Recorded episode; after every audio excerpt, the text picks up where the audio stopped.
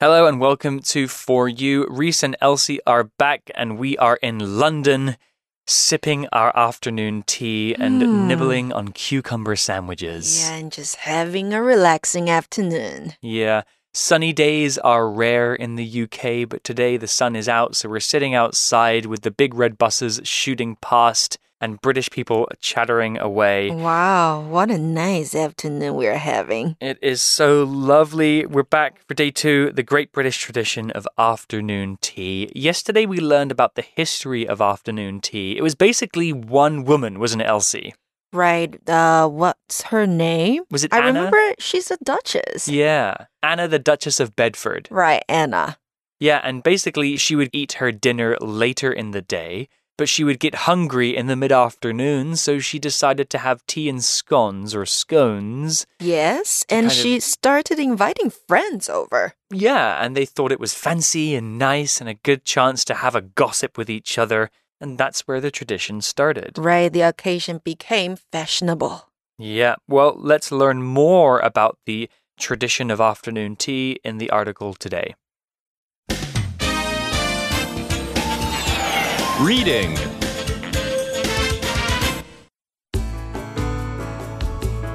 The Great British Tradition of Afternoon Tea. Now you know the history of afternoon tea, let's enjoy some in the proper British way. These days, many kinds of tea can be served. The classics, though, are English breakfast and Earl Grey. One person is responsible for pouring everyone's tea. I'll let you do that this time. Some people prefer to pour milk in their cup first and then add tea. Others, like me, prefer to add the milk after the tea. Make sure you stir your tea in a front to back motion. This will create fewer spills. You may be used to a light afternoon snack, but you'd better save room for these delights. We have a three tier stand with sandwiches on the first layer, scones on the second, and cakes on the third. We'll start with the sandwiches before moving on to the scones. Everything should be eaten with our fingers. Scones should be broken in two by hand, not with a knife. Cream and jam can then be added. Finally, if you still have room, enjoy a delicious slice of cake.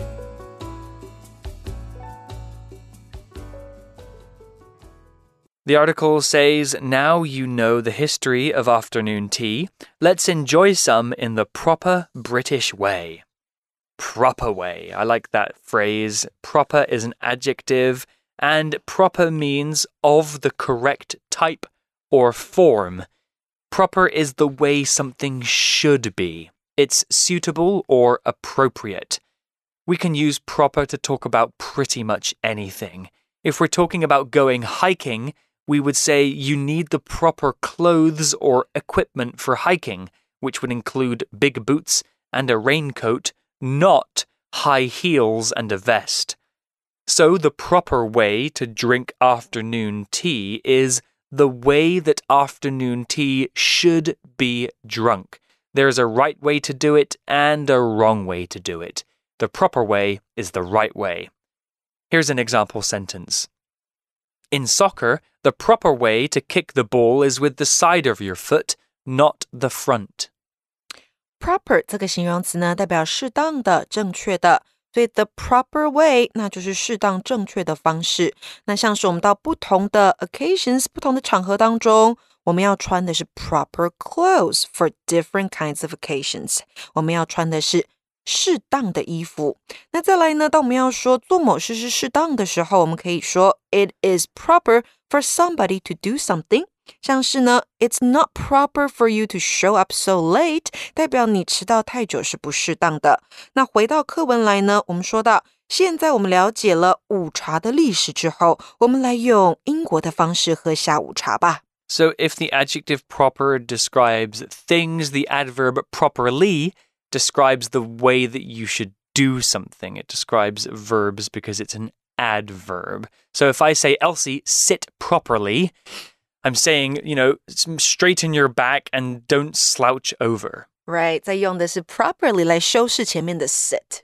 Well, the article tells us more. It says these days many kinds of tea can be served. The classics, though, are English breakfast and Earl Grey. 好，那我们先看这个片语 these days，代表是现在如今，有很多不同的茶种。The classics 代表是经典的茶有哪一些呢？ 英式早餐茶，还有 Earl Grey 伯爵茶。I like Earl Grey a lot.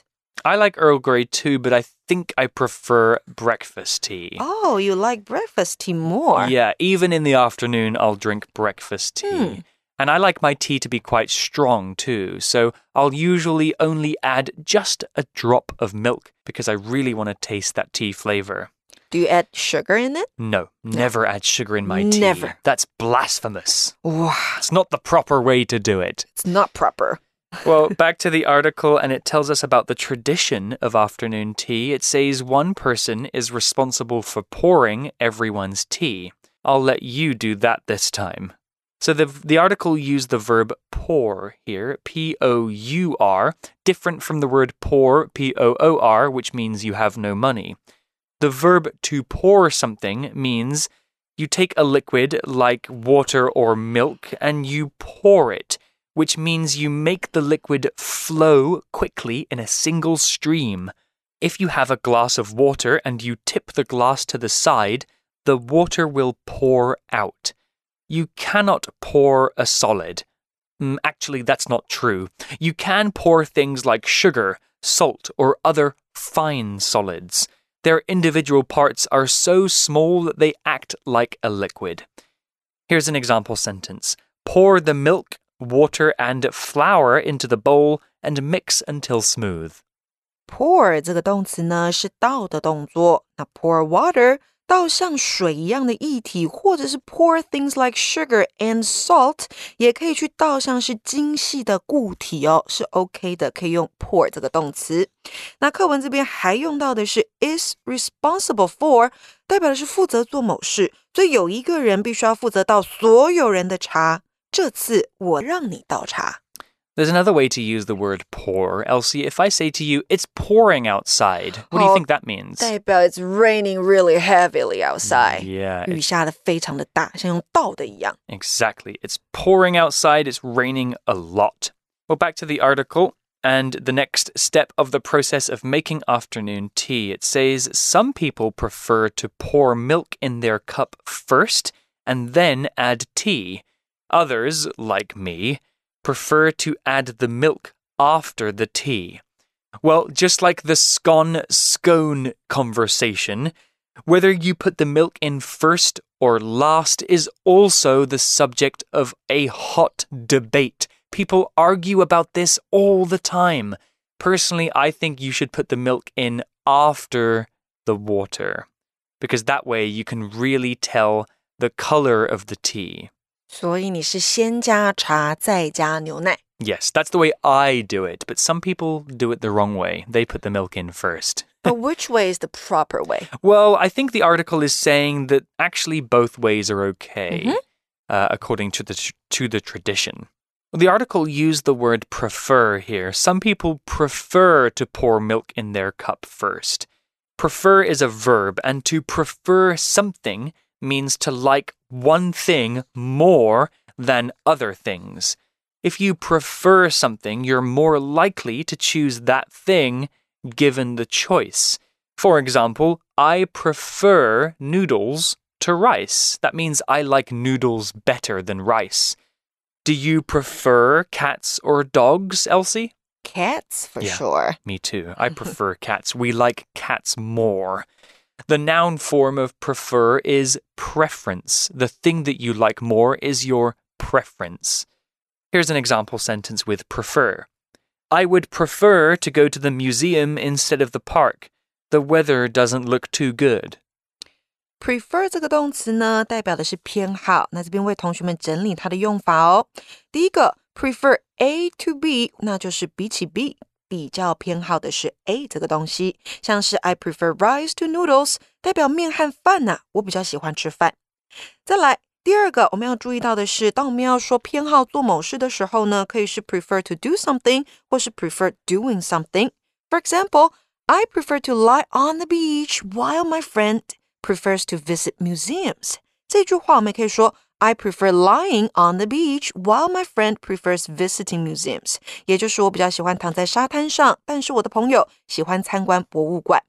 那回到课文来呢，我们说到啊，有些人偏好先加牛奶再加茶，而其他人就像我一样，先加茶再加牛奶，那就是像 Reese 一样。So, Elsie, in the mornings, do you prefer to drink tea or do you prefer to drink coffee? I prefer to drink coffee. I can't live without coffee. Me too. Hmm. If I don't have my coffee in the morning, I'll be dead all day. Dead all day, and I'll be really grumpy. Yeah. well, back to the article and more about the process of making that tea. Make sure you stir your tea in a front to back motion. This will create fewer spills. Wow. So, just like the Japanese tea ceremony, there are special ways of making tea in afternoon tea in the UK. And they're not just for tradition, they're to help you keep your table clean. The article used the word stir here. Make sure you stir your tea. Stir, S T I R, is a verb, and to stir means to move a spoon or other thing round in a liquid or other substance in order to mix it thoroughly. To stir something, you will need a spoon or a stick or something similar.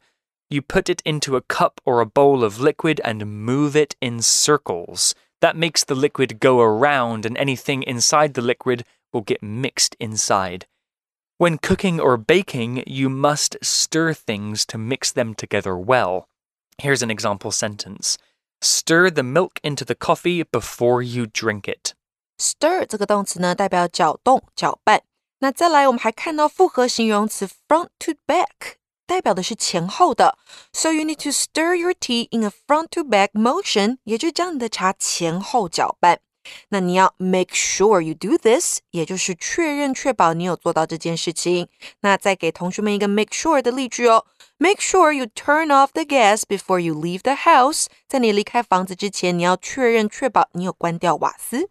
Yeah, you have to stir in this special way because if you don't, you might spill the tea. Now, the article used the word spill as a noun, but it's often used as a verb. The verb to spill something means to make a liquid, like water or tea, flow over the side of the thing that it's in. So, if it's tea, it would fall out of the cup. The word spill usually means we accidentally made the water come out of the cup. So, if you have a cup of tea on the table and you shake the table, the tea or the coffee or the water might spill out of the mug or the cup. So, the noun form a spill is the liquid that has fallen out of the container. To take a spill is another way to use this word, means to fall over. Here's an example sentence using the noun form of spill. A coffee spill completely ruined the drawing that I was working on. Spill 在课文当中当名词用哦，代表是洒出的量或是溢出的量。那当然，它也可以当做动词的形式。所以课文这边提醒我们呐、这样前后来回搅拌才能够减少茶的溢出。 Well, back to the article and moving on from the tea to the snacks. You may be used to a light afternoon snack, but you'd better save room for these delights. We have a three tier stand with sandwiches on the first layer, scones on the second, and cakes on the third. 那这里呢，我们先来看一下 language in focus。我们要讲的是你在句首，好这一句句首看到的 you may be used to，be used to 后面加上名词或是 v i n g，还有 used to 加上原形动词有什么不一样呢？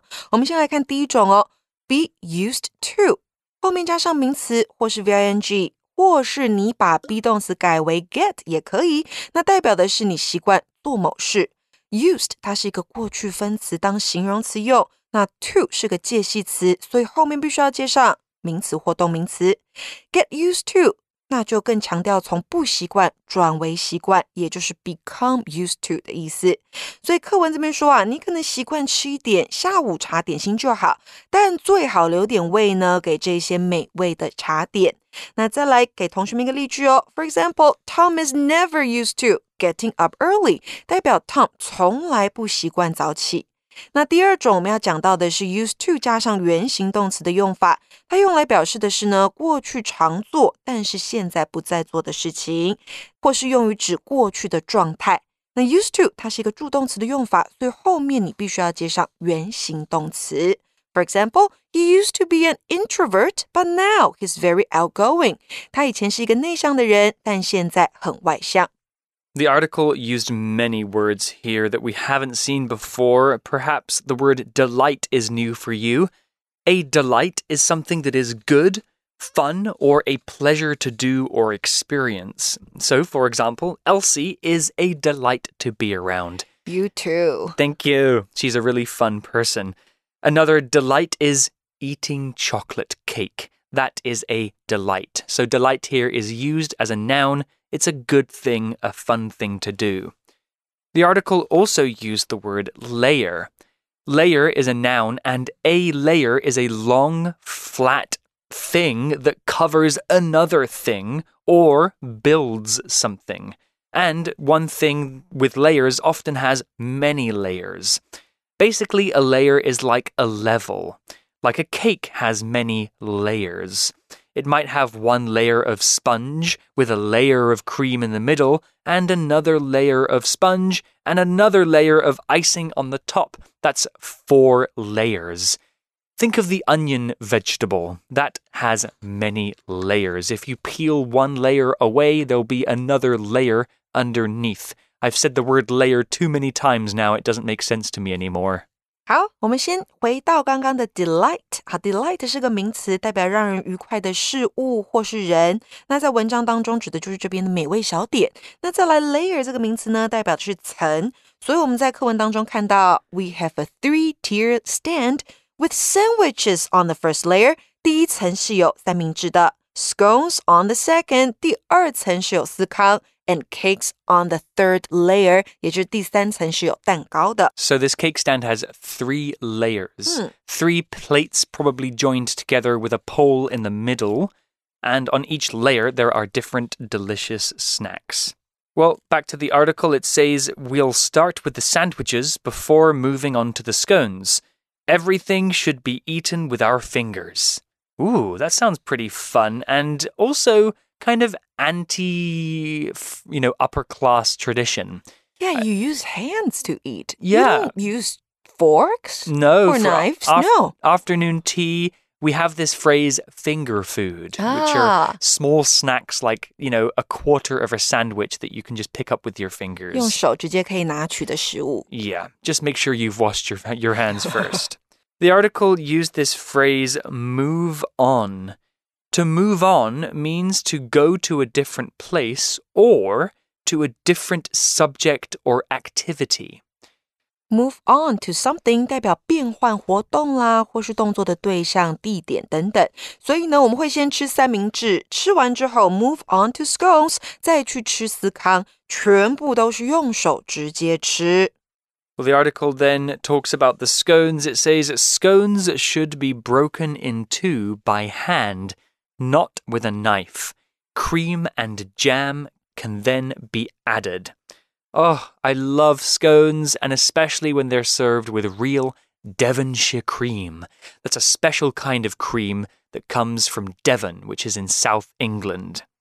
The article says we should break the scones by hand. To do something by hand means that you make it yourself or you do it with your hands you don't use a machine or a tool to help you. If you make something by hand, that means you make it yourself instead of buying it. By hand 代表就是用手来做一件事情，所以呢，我们这边课文说到，你要吃司康的时候，你要用手剥两半来吃，而不是用刀子。You don't use a knife。你可以加上奶油和果酱。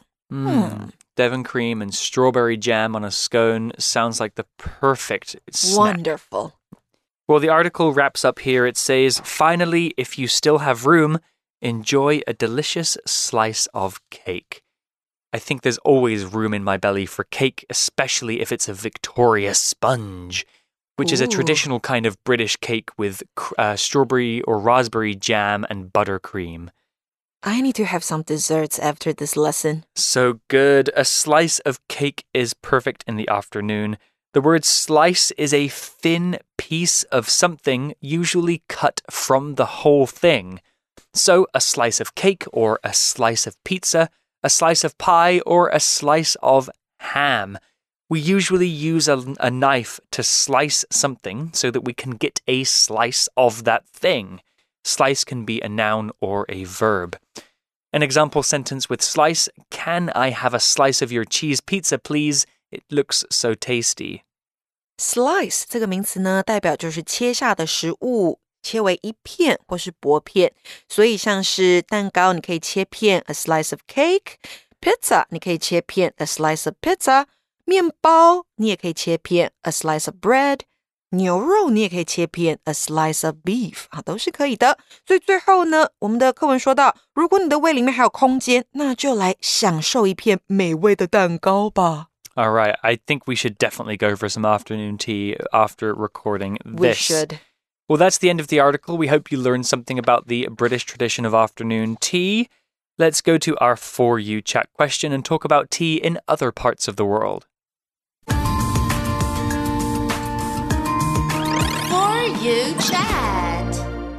So, the question for you today, Elsie, and for you guys listening how else do people around the world enjoy tea? Hmm. I know. I've learned that um people in Turkey love tea too, Hmm. and people in Ireland love tea too. Is there a Right. special way in Turkey for drinking tea? I don't know about that, but I believe they have their special way. Mm, Hmm. It does sound tasty. I know in Japan they have special tea ceremonies, right? Which are 茶道 very 吗？ sorry. 茶道。 Yeah, cha- yeah, it's super interesting. Like Hmm. very delicately done and very complicated, and Yeah. it lasts a long time. And it's very beautiful. How about in Taiwan? Um, in Taiwan, I think we just drink tea. Yeah, We just drink tea when, whenever we have it. yeah, but it's a huge kind of part of Taiwanese culture, right? Like bubble tea. Right. Yes, but like for nor- normal tea, I think uh, maybe the older generation has their um, special way of drinking tea.